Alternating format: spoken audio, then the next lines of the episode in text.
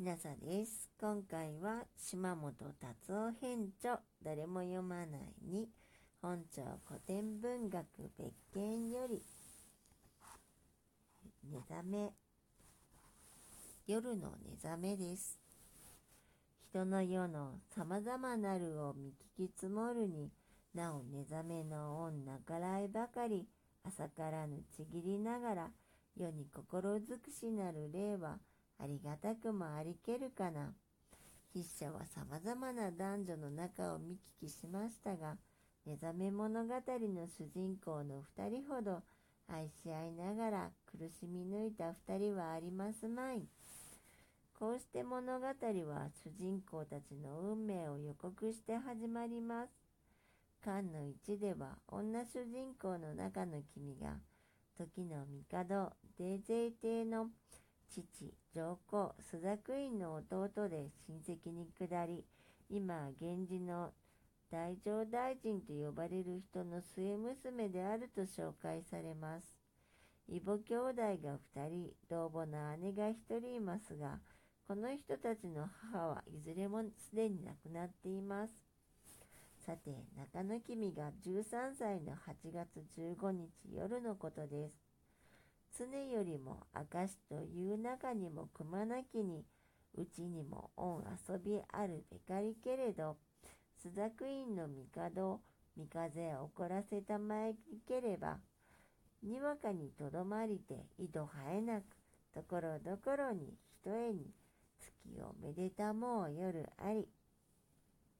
常よりも明石という中にもくまなきに、宮中にも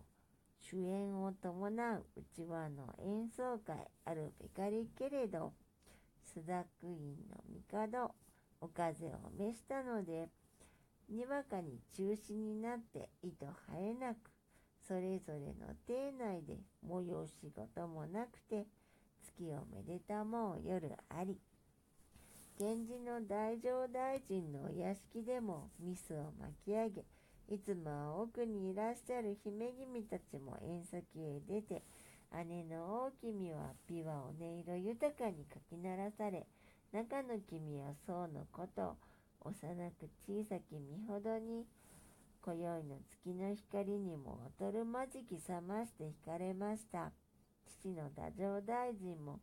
珍かに、優秀悲しいと見立て祀られされたもうに、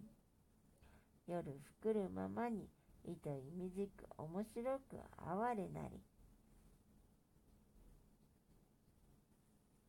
不吉なまでに優れて愛おしいという意味ですね。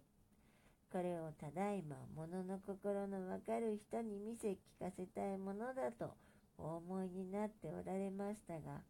すっかり夜も更けて、お二人がことに伏せて眠ってしまわれたところ、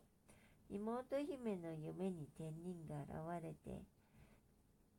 そうのことでなく、琵琶の名手と見込んで天井の琵琶の曲を教え、さらに残りの5曲を来年の今夜、もう一度来て教えようと約束しました。翌朝は、琵琶を手に取ると習ったこともないのに、そうのことよりも滑らかに演奏されますので、父の大臣も驚かれました。次の年の8月の15夜に約束通り夢に天人が現れて琵琶の曲を教えますが、哀れ当たら人の抱くものを思い心を乱したもうべき粛清のお忘るかなと予言して消え、3年目にはもう現れませんでした。今回はここまでです。島本編著誰も読まないに本庁古典文学別件より